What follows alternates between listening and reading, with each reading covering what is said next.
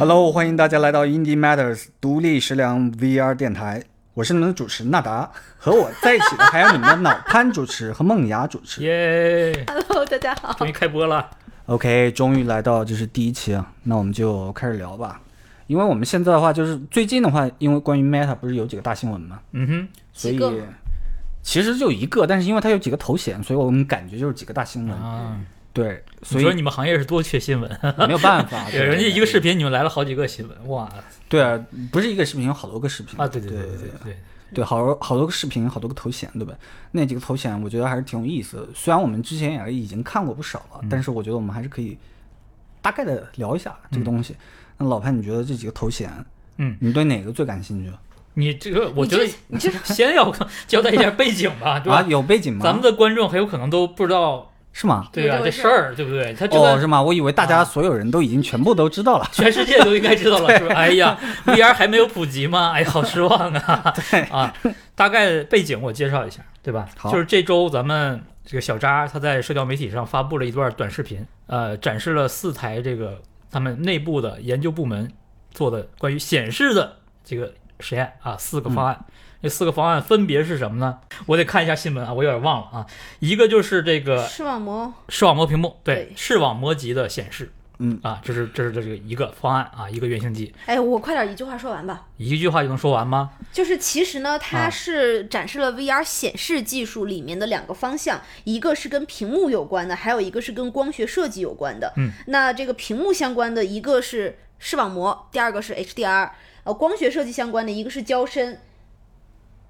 还有一个是基面修，你还有笔记，我操！嗯，还其实其有一个是基面实修正。对，其实这个事儿显示这东西肯定是跟这三个方向有关的，一个是屏幕，一个是光学，对一个是结构设整机结构设计，计，对吧？嗯然后这里面可能还涉及到软件这些东西，但是整体来说，它现在要解决的这四个问题，它是展现到这几个原型机里面了，对，是吧？然后大家其实都觉得这东西特别的，呃，对。但实际上，他们自己也明白，他现在发这个东西就是在画饼。我觉得啊，我觉得，就是这件事情，我觉得特别有意思。那个那天大概是礼拜礼拜二的凌晨，礼拜一的半夜，小扎发了这个视频之后，我当时就问老潘说要不要那个做汉化，老潘说不行，他在看 YouTube 的另外的一个直播，然后看完之后才能翻，明天早上翻。然后当时他就在我群里面说了一句话，他说：“你看这个小扎又画饼。”但是我们两个对这个画饼的理解不太一样，因为我是觉得你把一个不能产品化的东西，就短时间内还没能产品化的东西发出来，这是这是画饼。对我同意啊。啊，对，但是你当时说的是，啊，你觉得它的压力很大，是吧？就是你你你说一下你对会推测啊，的原因。对对对，我主要说它画饼的原因就是说，这东西它方案做出来，不代表它就能产品化，或者说它想要现在或者是哪年产品化，它是没有这个计划的。如果是这样的话，你现在发这个东西，其实就是在给我们消费者画饼，给开发者画饼。你提供的这些东西，它短期内可能都不会出现在市面上。他自己结尾也说了，我希望我很激动，未来能够把这些东西用到我未来的产品。他没说，我猜就是五到十年之后了。嗯，对吧？尤其是他还有一个在视频里没有展现的，就是那个叫什么名字我忘了啊，就那个那个那个代号，他那个代号的产品其实甚至连一个 Mirror Lake 吗？呃对 Mirror Lake，对它连一个可运行的原型机都没有，不像这个它视频里展现这些东西。嗯这些东西到什么时候发展都不知道，他现在画这饼干嘛？我认为他就是急了，就是他现在的压力特别大。你不是创业公司，你你这么大个公司，你带头画什么饼呢？你让下马上在年底要之前要出的这个 Project 呃 Cambria，Cambria 可能叫 Quest Pro 吧，对吧？嗯，你让这个产品的存在就显得非常尴尬，就是你你又要验证新功能在市场上面，然后你又又可以画这种饼，我们买到这个 Cambria 的时候会觉得失望，我是这么觉得，所以他一定是急了，他做这种创业公司才做的事儿。对，然后当时我们其实就在小群里面就讨论说，哎，他为什么他他的压力到底来自哪儿？然后紧接着可能第二天还是第三天，应该是礼拜三那天北京时间晚上六点左右，就有人在 Twitter 上发了一一个中国人在 Twitter 上发了一些泄露的信息，就说什么那个今年下半年 Quest 的这个产量要就是这个叫什么工厂的预期量要减少百分之二二十几、三十几、四十几，然后哦，你说郭郭老师啊郭老师，啊，对，嗯，啊我不太了解郭老师。知名苹果那个分析师什么的，产业对。对对对。哦，我知道那个传言是百分之四十，那个数我知道啊他，。但他后面又发了一条 Twitter，、嗯他说那个纠正一下昨天的 Temple，那是昨天，昨天他又纠正了自己。对啊，对，他就但是他这个纠正自己的这个行为其实已经导致了戈尔的股价降了很多。然后我看 Twitter 底下就有人在评论说：“你 你又瞎说呀，我的股票都没了。说得好，说得棒，分析师嘛，对分析师嘛，就是就是当时群里我记得有人问说这个呃郭老师这个就为什么认为要减产百分之四十，还有二二四年之后的产品什么什么呃延缓还是怎么，我忘了个具体的 ”那个词说说辞。对，嗯但是我我我觉得他就是想还分析师嘛，对吧？人家要撼动二级市场，就是一人决为这个 Meta Reality Labs 做决策，我觉得就是这个。其实他这个数据应该还是很很很扯的，因为之前你会在群里上周啊上上周传言是减产百分之十，然后上周初传言是百分之二十。然后等到郭老师发出来这个东西的时候，变成百分之四十了。到昨天他又调回去，就这个事儿真的太扯了。这个数据真的，我我觉得没准是从供应链哪个人哪个公司出来的。这个事儿我我我我觉得特别搞笑的点啊，但是我我不知道这事儿主题有没有关，我觉得这属于戈尔搬石头砸自己的脚。这跟戈尔有关系吗？他们自己又没说什么，对吧？但是你看以前每次就是 Bradley 嗯泄露，其实我们感觉都是从国内的供应链的角度那肯定的呀。发出去的消息吧？那你看这次，我觉得这个减产的消息，其实从这个 Oculus 的从 Meta 的角度来讲是很正常的，因为下半年要出新一代机器了，所以上一代机器的预期调低，产量调低，这不正常吗？这有啥好拿出来说，的？它下半年要出的那个东西是是平行的产品线，它是贵的，是要验证新功能的。按理说不是因为这个啊，我我觉得是因为减产原因，一个是因为现在疫情被控制住，经济好转，人都出门了，它的需需求其实本身就要调调整。另外一个就是 Quest 二，如果你认为它明年要出 Quest 三了，那它 Quest 二其实是进入了产品末期的，它的生产的量也应该调低，嗯我是这么觉得的啊。但是这个事儿真真相是什么，大家都不知道。你至少知道的是，这个减产的传言应该是从供应链出来的，是的因为郭老师的。几乎所有消息都是从供应链来的啊，他的分析能力我们再说，因为他对苹果的预测，对苹果 VR、没一 AR 预测没有准的啊，百分百没有我准，对吧？因为我每次都是准，我说不会出，我就等你最后不准的那次啊啊。对 对吧？但是这个事儿，你你觉得他他的原因是什么？就是小扎他放出这个东西的原因是什么？你难道觉得是因为，呃，他觉得这个减产的消息要我？我觉得这可能没有那么直接的关系吧？就没有没有，啊，我我觉得就我以我听到的这个这几个播客来讲啊，第一个就是 Tested，嗯他们自己又做了一个播客，那个一小时之外的，他后面还有一个后面讨论了一个是吧？对讨论一个播客 reprojection，对，呃，对 projection，、然后他讲那个东西的话，他其实还讲了几个那个架子上还有几个其他的原型机，我觉得讲那嗯那些东西我觉得挺有意思的。嗯啊、讲了啥？他那几个原型机的话，他有讲一些，比如说那个什么透视的啊，它有其他的方式，比如说它那个摄像机它放在这儿了，嗯，那对，就就不是在这儿嘛，它直接弄一个柱子架出去，架在两边哎，我跟我跟观众朋友们、听众朋友们描述一下，现嗯在 Nada 呢，把两只手放在了呃这个头的两侧啊，拉太阳得很远，穴的延伸太。阳穴的延伸线啊，很远。对它这个目的是什么？目的是他们说做那个呃三维重建的时候，其实深度上的不同有点难，但是如果深度在同一个和眼睛在同一个水平线上，会简单一些。哎，那你看见的东西，因为你这两摄像机离跟你的实际的瞳距其实差很多呀，对，但是你还原出来的画面就准确是吗？对它会还原，它只是说在算法上面，因为现在的这个算法的话，就是你既要做深度上的调整，也要做这个平面上的调整。你是一个三维的，因为在这里，所以它调到这儿来。但是如果只在这里的话，我只要放到这儿你，说了这么多这里，听众朋友根本不知道你说的是哪里。我 们总总之就是那是一款他们另外的没有提到的呃原型机啊。对，另外一款原型机，然后它还有就是还有什么一一个原型机是上面有很多镜子，嗯嗯然后基本上是能够把这个摄像机，嗯、通过各种光学的方式放在你眼睛那个位置。嗯嗯嗯嗯，对，但是但是具体的它光路怎么设计的，其实没有怎么展示。对它它有这种，还有一个就是那个什么，呃，前面是屏幕，然后能展示你的眼睛的那个是光场、啊对对光场屏幕展示眼睛的那个。所以，呃，他反正讲了几几个几个这样的，在他正式的节目里是没讲的东西。然后他其实也在和就是一起交流的人讨论了一下，嗯，为什么 Meta 要要这个时候要放出这个消息？因为他说，其实很多东西确实几年前就就已经看到了这些东西，虽然自己没有用过，但是已经看到了。所以他感觉其实可能还有很多其他东西是没看到的。但是和他交流的这些人都很兴奋，很好。他一回到那个在 OC 大会上那那那种感觉，他他有那个感觉。你说 Norm 那个记者对啊？但 Norm 和、那个、等会儿，那我没听懂的就是那那小扎发这个东西原因呢？对原因的话，我我听他和 Boss。呃，就是那个那个 boss 和到 Meta 的 CTO 对 Meta CTO 和那个视频研究中心啊，不是屏幕研究中心，屏幕系统研究中心那个、那个主任吧，嗯那个叫道格拉斯应该是。然后和他就呃聊的那个伯克利是讲他们会在那个 SIGLAF 上要展示那个 SIGLAF，对，这个人现在变成了日本人发音，要要要展示那个嗯 HDR 那个。啊，那个原型系统对，那个最让人激动的系统，你要想，就等于说要把这个公开展示。OK，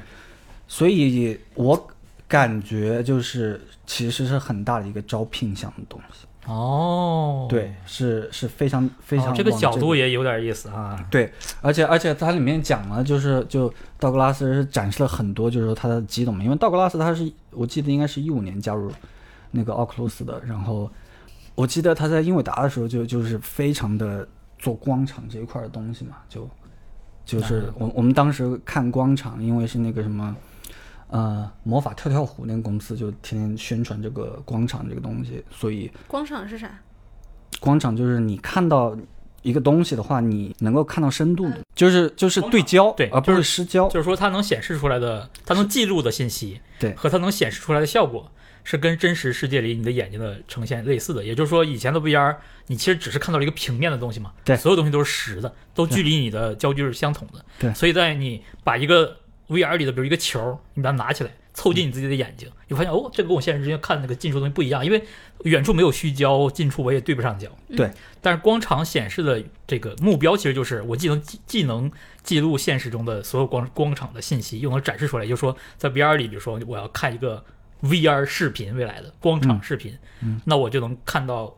所有的光学信息。我在对焦近处的东西的时候，远处就是虚焦的。嗯呃，这个所以这这个就也是他这次发那个焦点深度相关的东西。它其实就是一种所谓的光场显示，但是它没有办法完整的展现。OK，对，所以它其实只是物品的远近。它它通过某些方式来分层显示，然后呃，啊、根据你的眼球追踪你注视的东西的位置判定，然后再显示不同的。效果其实它不是我们认为的完整的光场显示，但它比现在要更更好，呃，解决这个浮凑问题。如果未来真的它把这个 Half Dome 对吧，它那个原型机解决这个这个问题的原型机，如果真的能产品化，真的塞到一个那么小型的一个一个体积的 VR 设备里面，那那个就是真的下一代的东西了。我可以认为这是下一代的东西，对对吧？因为现在你你现在看 Quest 二啊。什么 Pico Neo 三这些，它其实就是一体机化的二零一六年的第一代消费机 VR，嗯，没有几乎没有任何区别，所以它在显示上面需要很多东西提升。嗯、小扎这个视频里面这几个方案都是在一些关键的点上在做一些突破。嗯，现在的那些呃，比如说大的 FOV，它其实也你你记得吗？它之前有一代 Half Dome 其实是一百四十度的 FOV，嗯，但是它考虑到升级或者说更好的。呃，解决这个浮凑问题的方案的时候，就会把那个 FOV 不得不又又缩小了。嗯，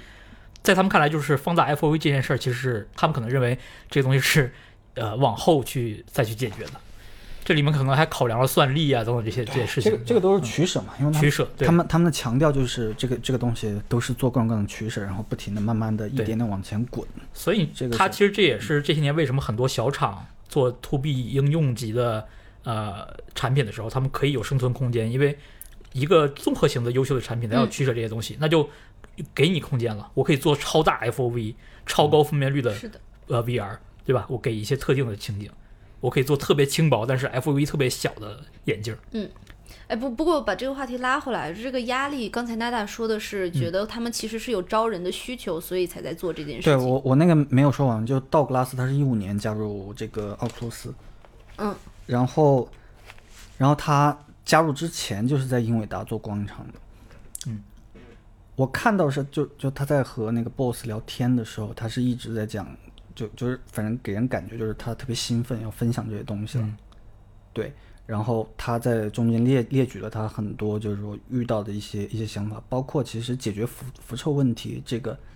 你要想那个他们几款原型机，其实解决方案都是不一样的。然后 Half Dome 的对几代不同的对，它并不是优化某一项路径或者优化某一个参数，而是每个它它都去想，哎，我有没有其他新的方案，对，对，所以说这个是完全的一个新的探索。他们他其实，在那个博客里就强调了，他有讲到，就是说，你看他们现在展示这个东西都是不同的路径，而不是在优化已有的东西。对这里面其实你很遇到很多的难题，你是无法想象的。他后面最后面他强调了几句话，就是一个一个人走路很危险。他强调了几次，我不知道这是不是指苹果还是怎样，但他强调了几次。什么意思？一个人。就是我们要跟很多大学或者说很多研究机构一起研究或者怎么样，我们要找人或者怎么样，各种各种外部资源，他们要在那个接下来那个大会上要展示这个 demo，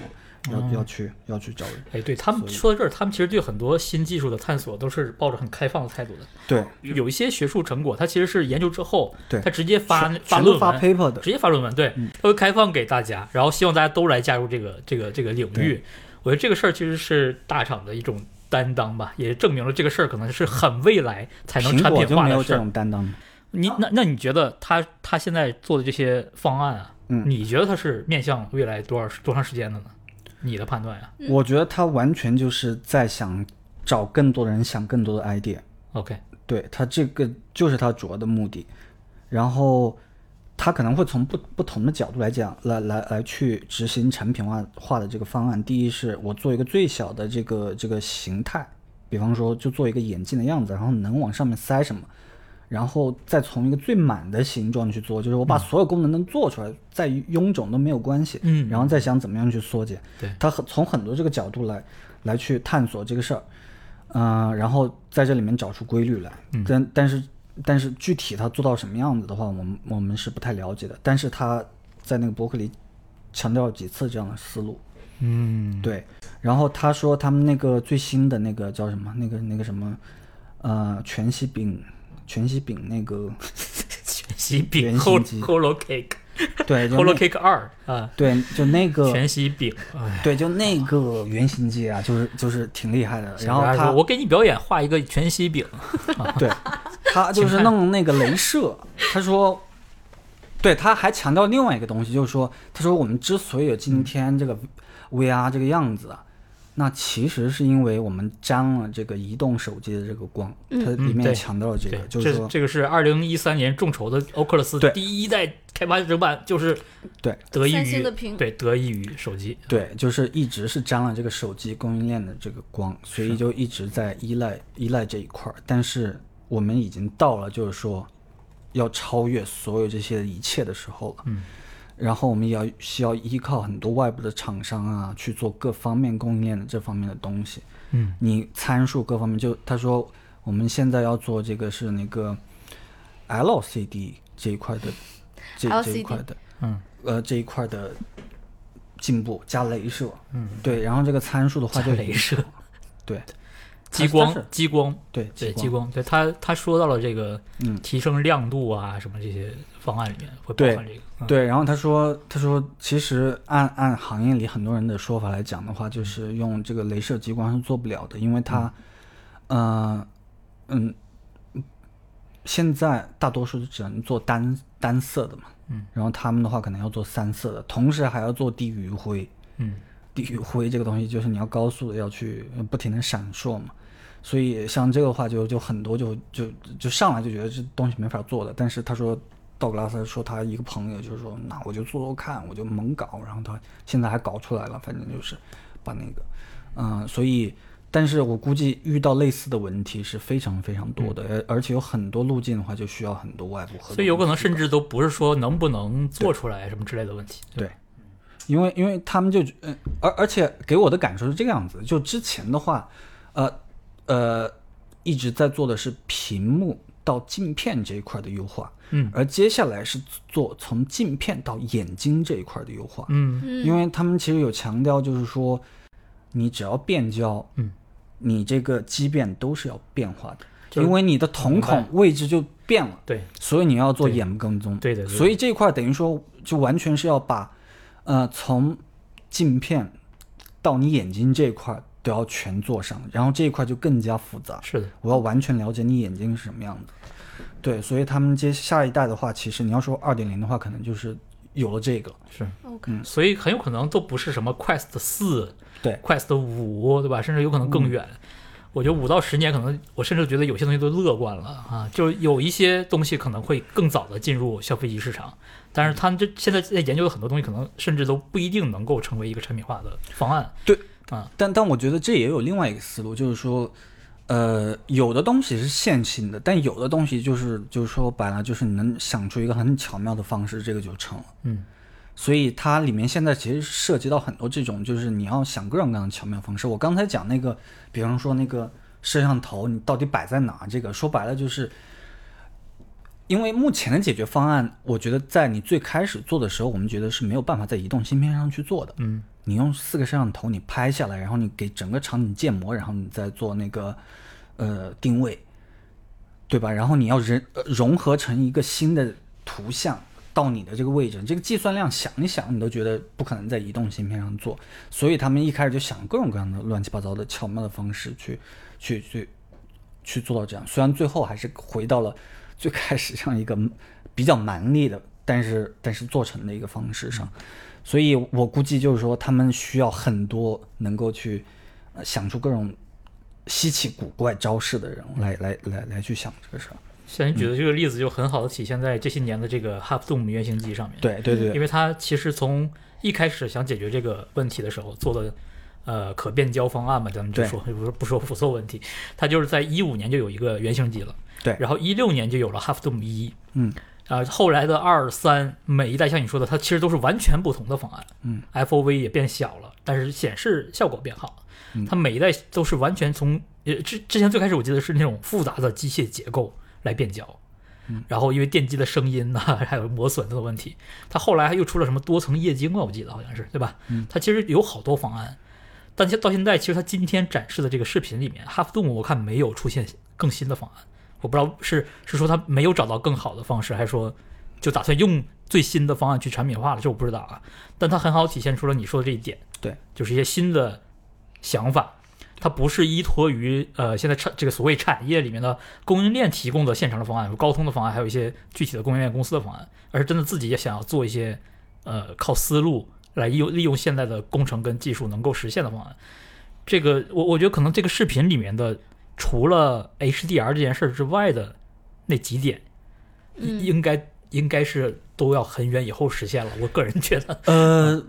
我看他们聊的是 HDR 是最远的，是吗？当然啊 HDR 是最难的。但 HDR，你像现在很多人呃说，就未来几代的屏幕，比如说这个 Mini LED 啊、背光，然后后来在未来可能还有那个 micro OL- OLED 这种方案，嗯，呃，可能大家提升亮度到一定程度，就认为它是可以是 HDR 了，只不过标准可能不像他说的，我我现在这个原型机是什么两两万尼特，可能达不到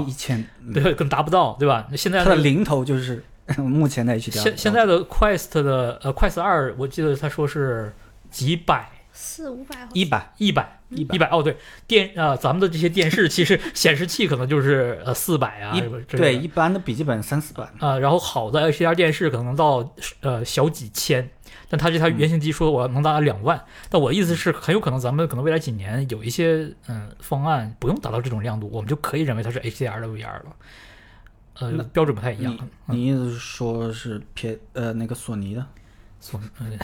都有可能吗，对吧？就是。这这些事儿，我觉得可能就是 HDR 对用户来讲没有必要达到那么高，就晃瞎眼那种才叫 HDR 吧。他他其实他在播客里他有讲一个一个例子，就是说是，呃，他说，呃，其他东西其实历史都很悠久了，就尤其是你看这个三 D 的东西，如果你的瞳孔变化位置会就是三 D 效果会出问题。你知道最早论文发表是哪一年吗？九十年代吗？一八四四年。哇哦，对，啊？啊！然后我 那个达摩克里斯之剑是是。一九六八年，嗯，对，他说，他说，你你看我们的这个 HDR 的这个这个这个演示的话，其实是达摩克里斯之剑的嗯。这个状态的。嗯，对，他说加上这个，再加上这个，对，他说我们基本几大那个物呃经典物理学家什么乱七八糟的都已经集齐了。我们都是什么 最早的。哇，HDR 竟然是他们认为很远的东西，对哇，这个真是没想到啊。呃，这个他们已经讲过，而且而且扎克伯格他其实我记得是去年还是什么时候，他他他就发发了一条消息说他说 HDR 是未来的一个，他认为最难的一个东就别人问他就你你你觉得现在就给你个魔法棒、仙女棒，你挥一挥就能解决的话是什么呢？嗯，我像我的我们的话可能会觉得算力啊或者什么样的东西，嗯嗯他就说他说嗯，其实比较让人惊讶的是，可能 HDR 这个东西可能是最难的。嗯，非得把激光那个方案做完才算是吧？呃，嗯呃，比较比较，我觉得比较大的一个原因就是在于是可能是呃物理上的一个能量层面的一个限制，因为他说，你看我们在，其实我们在室内的话，就随随便便的，比如我们看一个灯，可能就到一两万的这个尼特了。嗯，如果在大自然里，如果你啊出门，你随随便，你如果盯太阳看，那就几十亿尼特这种，所以所以你一体机电池不够用，你是这个意，思？所所以他说，你看我们现在这个，嗯、这个一体，嗯、那个那个原型机的话，其实后面是弄了两个屏幕压在一起，然后几个灯，然后超级大的电源，然后乱七八糟，然后才出来这么大的一个能量。嗯，你这个东西的话，其实就是没有什么，就就就算是物理层面的一个不太好。所以他说就是要比较聪明的，比如说通过这个呃眼球跟踪啊，然后直接把对应的光子直接打到你眼球上，什么就是反正也要一些比较其他聪明的方式来做。对所以这个视频我们最好是忘了它。不，他就是给业内人说白了就是更加倾向于是招聘，就是找啊，找这个角度挺有意思啊。嗯我哎，我记得梦雅之前在群里也说过一个，说这是什么显示行呃巩固行业地位，显示呃向大家展示技术趋势，嗯，这些其实是一个顺带的对，一就是我些作用吧。我我先啊把娜达刚才的那个那个话题总结一下，因为你看我就是一一脸懵逼的听他讲这些技术的东西。我一开始刚看到他发这视频的时候，我就很懵，因为他讲这些技术背后到底原理是啥，我都不知道。作为一个不是做技术的人，就那呃这件事情又在科技圈。反正，在我们没什么新闻的 VR 圈又激起了不小的波涛嘛。但是我去，就是你退几步来看，理智的看他做这个这个一分三十秒的这个视频以及背后的一些技术解读，其实它真的将相较于整个 VR 作为一个整体的体验来说，它就是一个 VR 显示技术中的屏幕显示技术和光学设计的某些。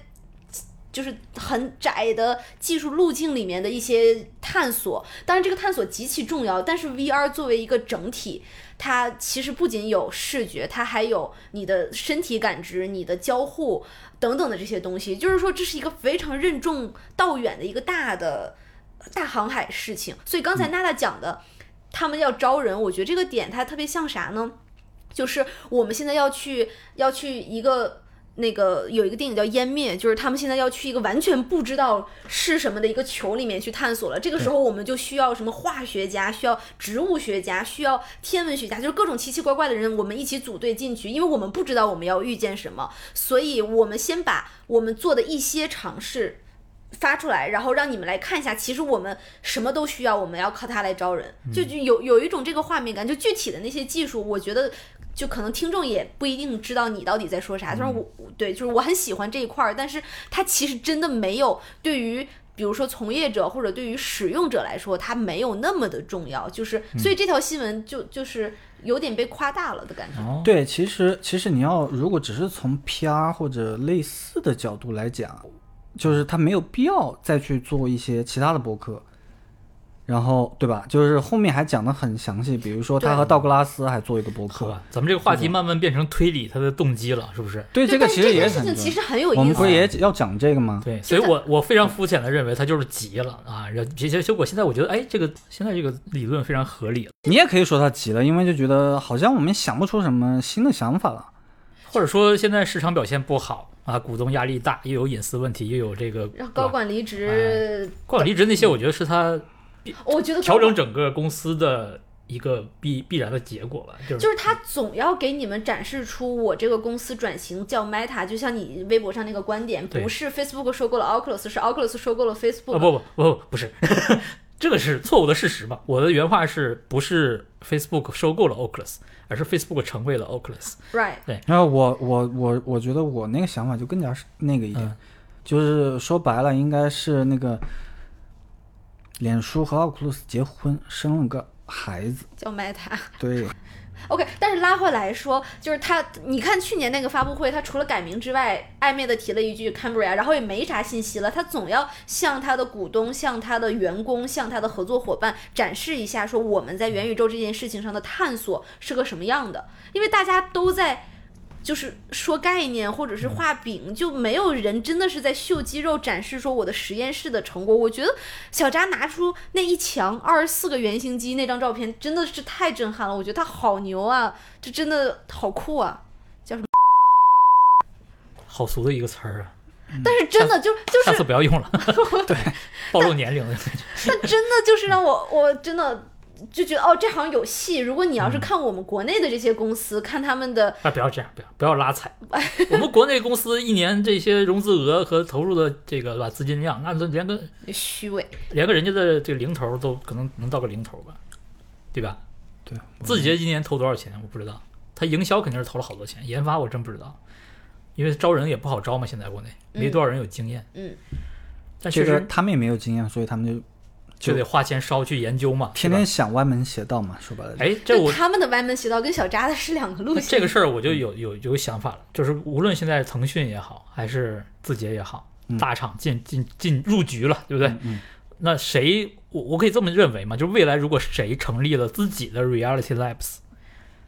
我我们就可以认为他未来机会更大，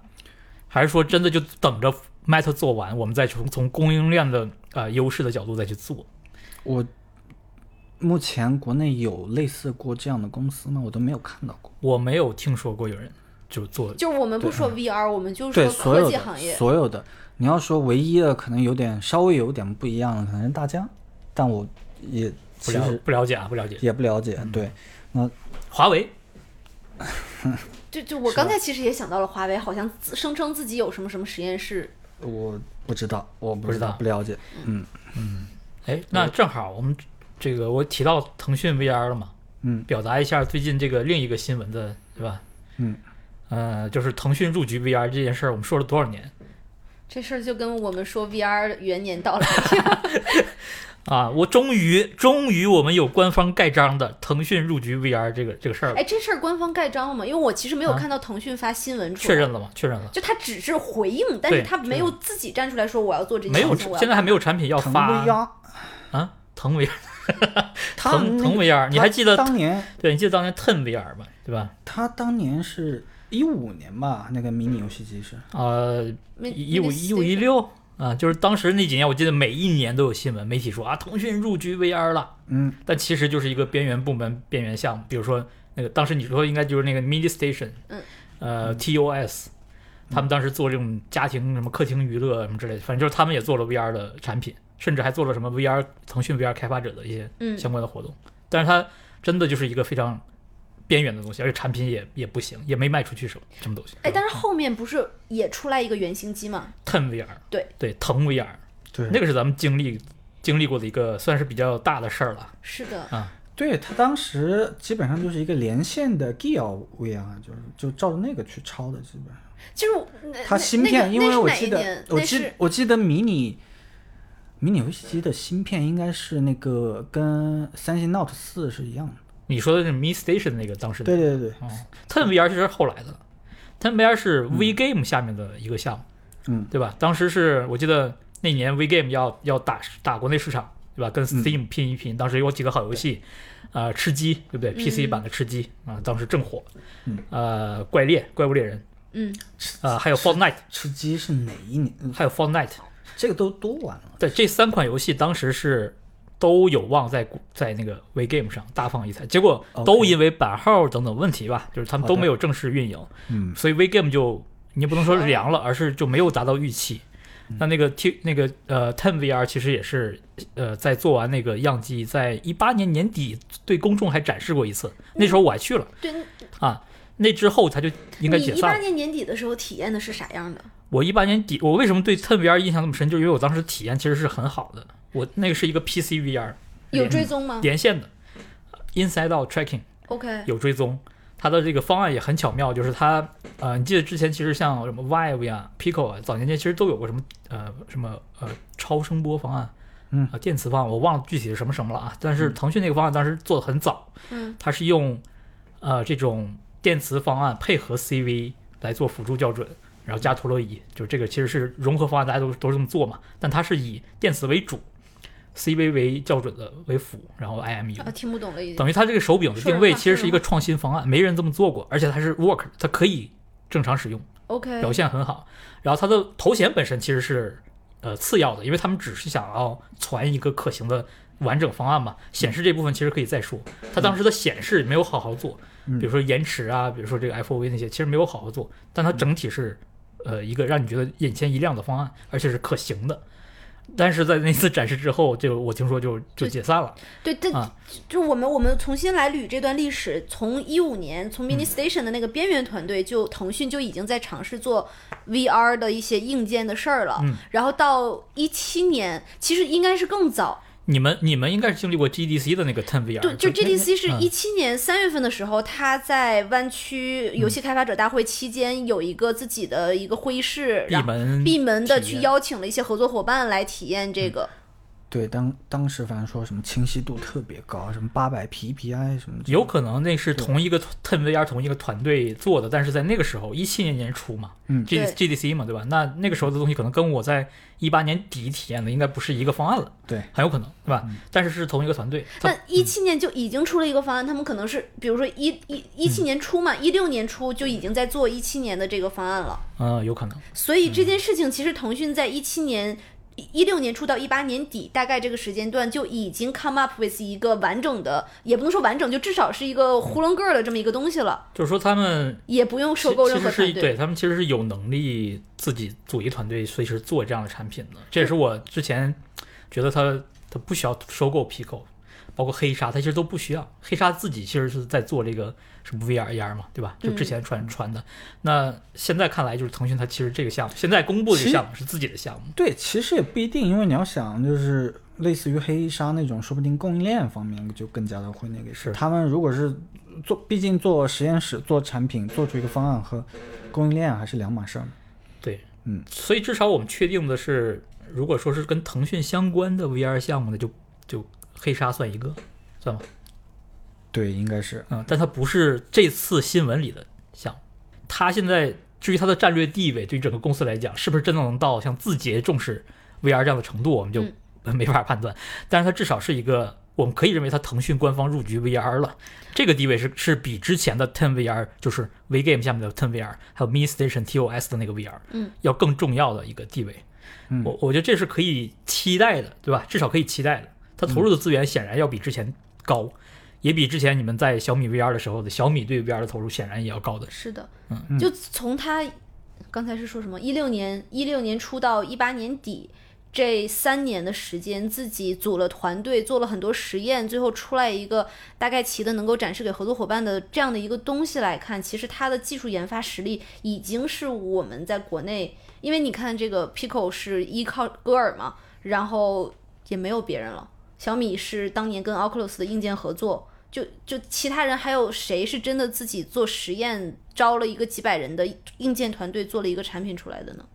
哎，这么来看，腾讯还是有希望的哈。呃，这个其实我觉得有点是两码事儿。我觉得就是国内的团队的话，比较擅长解题，但是怎么去定义这个问题，那是另一回事儿。嗯，就比方说，你你看，呃，Meta 他们定义这个问题，一开始就说是图灵测试嘛，对不对？视啊，觉上就是这次这个对啊，嗯这个视频其实是呃视视频里短视频里没说啊，对长视频里说的。对他有讲图灵图灵测试这个东西的话，但是怎么把这个他说了，首先这个测试一定是一个特别主观的东西，对吧？但怎么样把这个东西分解成一些参数，一些你应该去解的这个题，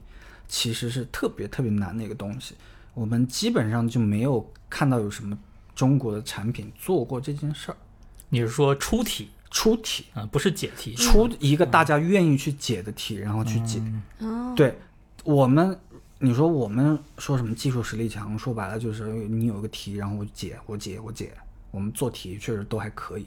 对，但出题的话，那我觉得是另外一个维度的东西。就直接能定义一代产品的对，就你标准。你得去定义这个产品，产品的功能，然后你定义这个产品，你说白了就是冒险，因为你你你定义这个产品，你要定义它所有东西，最后还要让市场要验证这个东西。嗯，但哎有很多就是你说到这儿，我突然发现，也确实是国内的厂商，比如说你在大公司里面，你想要做一个实验，这个实验呢，可能到最后并不会产品化出来任何东西，这实验可能就是白白的烧了公司的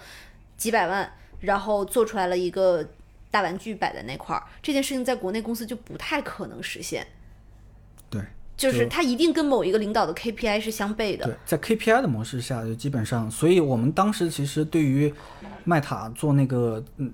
几十亿的那个那个实验室，我们就觉得，诶，他在什么样的机制下去能、能做这样的事儿？你随便跟他们一个人聊，你说啊你们这些东西什么时候能，我们能在现实中的产品中可能能用上？他说，嗯等个五十年吧，就是 是的，就是 Reality Apps 的对。五十年夸张了，但我我记得应该有人说过什么八年、呃十五年之类的这些啊，中间有个顿号，中间有个顿号。五十年啊啊啊，OK OK 啊，那我这个我我随口说了个五到十年吧，很准确，大概意思就是说，哎，你先别别想这事儿，对吧？对没准就没有。对，但是你要说我们想，如果如果你去做一个公司的话，然后用 KPI 是最最最直接的一个想法，嗯，但是在这样的想法下面，你就基本上就是解题，那你就天天去解题呗。就是说，这种探索性的工作，很多时候有点像创意类型的工作。对它其实即使你用 OKR 之类的东西，你也很难指望它变得很高效，或者是对吧？嗯，所以就确实很难。在国内的话，这些企业要真的熟悉这套实验室机制的工作的话，还是需要一些时间的。嗯嗯，对，腾讯、Pico，明年应该就是他们两家正面战场第一年。今年其实就还是延续过去，嗯对吧？嗯，所以，祝福他们。嗯，所以我们可以确定，至少是明年不会出现小扎画的这些饼的产品产品化。是的，啊、我们更应该期待 Cambria 这种东西的这个在市场层面的探索吧。就是我先出一个啊、Video See Through 的 AR 的功能，对吧？我先把这些东西塞到这个这这个所谓的 Quest Pro 里面，啊、卖很贵，但是你们作为开发者、作为行业应用、作为发烧友玩家，你们可以买回来试试看，看你们的反馈，看你们能拿它用什么，够不够用之类的，对吧？万一哪项东西觉得哎好像很成熟、很好用了，我就放到 Quest 三里面、快 Quest 四里面卖的很便宜。我觉得这个这个思路，这对于我们来说是可以期待，因为我们能直接用。嗯，对，所以我明年至少能期待这个东西。嗯，这个饼我真的觉得这个，即使我认为你说的这个招聘呀，对吧？这些东西是逻辑上合理的，但我依然觉得他不应该现在画这些饼。他画这些饼，但是他这个饼其实也很给人希望，就是你觉得是希望吗？对吧？就就我作为玩家，我会觉得透支了一些东西了。就我哦，但是啊这种透支热情，给你直接展现原型机，嗯总比给你拍一个宣传片哦，大鲨鱼比去年那个呃 Meta 的这个改名，改名儿哎，改名的那整套元宇宙的片子确实是更实在啊让我有点希望。是的，啊那个而且你这个在嗯所谓元宇宙的这个。这叫啥行业领域？这个这个话题里面，真的没你没有看到人在有实际的，有实际的行动和就把原型机给你拿出来看。对，哪怕是他之前那个那个访谈，我让、让让你看那个，他不就已经已经说了吗？改名，嗯就为什么要改名这件事儿，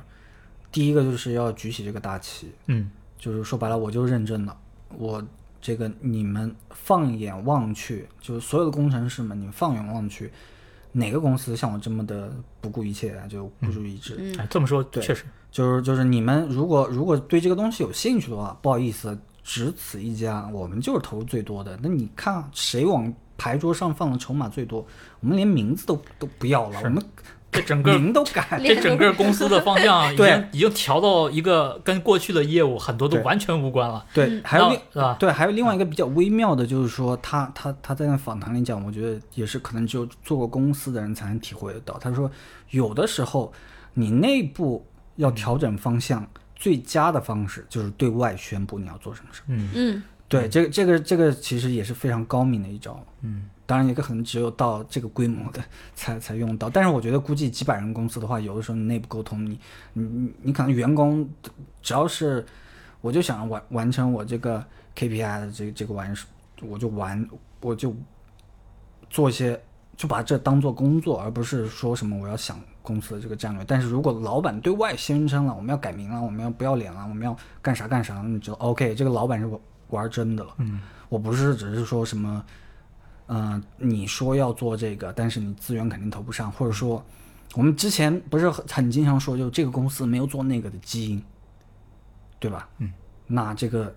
呃扎克伯格就说我们这次就是要就全改，就改命，嗯就基因我都给你改了。所以员工也要考虑是离职还是转岗，还是什么对对 啊啊，对，所以学习一些新技能是吧就是？养老是没有用的了。对。我们现在要去大航海，你要不要上船？对，所以所以我觉得这个的话算是他的一个后续，因为你要说他上次就抱有这个目的的话，其实就稍微还不够，因为就相当于你看那个宣传片，他也没有太展示这个研究，然后这个半年下来，可能内部也调整了，调整了一些，然后到这个阶段，他就说 OK，那我们就要更加的针对这个工程方面东西放出一些东西，然后接下来就是那个会议了嘛，嗯嗯，图像会议。然后在那上面再再去再去大肆的再搞一波 C graph，C graph 对，嗯，就就有一种说哦，我不跟你比比，我给你看真的，对，然后他基本上就就往这方面，我觉得确实是瞄得很死。嗯，对，有有的确实就不太顾了。嗯。就像就像你觉得不爽那个地方，他可能他就呃我管那么多呢。对。就是呃，我只能个人真心期待腾讯、字节这种公司能够也能够追上这种思路吧。国内国内其实国内你想啊这事儿其实很很大的一个一个门槛儿，就是说它其实不是过去的呃某一个产品的升级，或者是某对它其实是整个全新的一个领域，一个全新的媒介，一个全新的一一个呃工具。它其实对于你所有层面的要求都远远高于过去你从互联网到移动互联网、是的，电视到电脑、电脑到手机等等，它其实远远高于这个东西的门槛儿和呃天花板那个天花板的高度。所以，如果是大厂的话，投入它只是小打小闹的想要利用这个现有的这些供应链大厂带出来的这些思路跟方法去做它现有的产品，占领国内的市场，这其实是没有问题的。但你想长远的去有竞争力，想要面向全球的市场，对吧？未甚至未来能引领一些东西，这个事儿现在就应该考虑是不是要学习 Facebook 这种这种决心和投入了，要不然的话，未来我们只能真的还得继续用别人的东西。就如果你真的是考虑国内的市场的话，因为我们我们现在就面临这个问题嘛，快四二用起来很费劲，就因为你你有一些天生的屏障屏障。对，我们确实希望用用到更方便的、更好的东西，但你至少要模仿出来一个。对但但是我我你刚刚讲这儿，我突然在想说，其实国内有可能去走了另外的一条路线，就是呃小扎的这个路线抄到底。啊什么不是抄到底，而哦是哦就是中国特色的创新。就比如说啊，那个 字节这话题有点大了，是吧？不就不好意思，我看我看到娜娜翻了个白眼，这就是广场舞路线，啊就你在国外你可能没有这种路线，没有这种接地气的草根路线，你可能真的就是搞一个 VR，你买回去之后就是为了 KTV，就是为了看演唱会饭圈，然后把这个领域的方向做到极致，然后也许在中国这块的 VR 用户就远超国外的几个国家加在一起的 VR 用户是有可，但是你说它是 VR 吗？它只是 VR 的某一项技术在某一个应用领域的极致的推广和实践，哎，但也没准儿就你的意思就是说，现在 Pico 现在今年拿 Pico Neo 三推的这个方式，它明显是重视视频多于游戏的嘛？你说这都有可能弯道超车吗？这个这这个这不是弯道超车，而是我们最后看，比如说什么市场表现，或者说用户基数，嗯等等的这些实际的，你说玩儿，它至少是不是让更多的人买了 VR，玩了 VR？其实？我之前倒有个同学，他们一直在在想着要做这个养老，就是老年人群、广场舞人群的创业，嗯，然后他做了很长时间，然后得出结论，这个群体做不了，不适合做。不，我我我广场舞是个比喻，我其实说的，比如说饭圈，他们字节今年的战略不是要搞那个演唱会。就是一个可以卖票的，然后需要戴 VR 眼镜的这样的一个方式。这事儿他们应该评估的还是就是持久的内容消费。就是如果能形成非常持久、大规模的内容消费，还能扩张，这事儿就成立。对，对吧但是这件事情它跟抱歉打断你，它跟这个呃国际上的技术创新它是两条路线。是我觉得，我觉得而我们又有人，我们有激素，你说的其实就营销嘛，就说白了，找一种营销的方式。但是营销这个东西能 cover 得住，就是真正的研发吗？我觉得基本上不太可能。它有一点像是我找一个呃对营销的人，然后发现了某一种需求来倒逼产品做一些研发，而小扎是我从产品的角度直接给你升维，然后你去，我不跟你在这个战场上去 PK，因为这个战场去抢占用户注意力的产品已经有很多了，我直接升到。一个就是把你的注意力封起来的这样的一个维度，而不是说把你以前在手机上在线下看演唱会的这个时间搬到 VR 里面，它是，我说明白了吗？嗯，我一听饭圈俩字儿，我刚才困了，你知道吧？非常，而且隐隐觉得非常害怕，不知道为什么。就是我我也很害怕，啊我觉得，Hello，你你啊今年砸了几个亿，就是 Pico 今年砸了几个亿在市场上，然后现在又开始请什么汪峰啊、ASO 啊来做这个虚拟演唱会，就这个路子打歪了。但是我在想说，哎，歪也许也有它的歪的道理，也许它有它的用户基数。没有，你要看它的这个出发点，它这个歪的话，那说白了就是回到它的动力，就是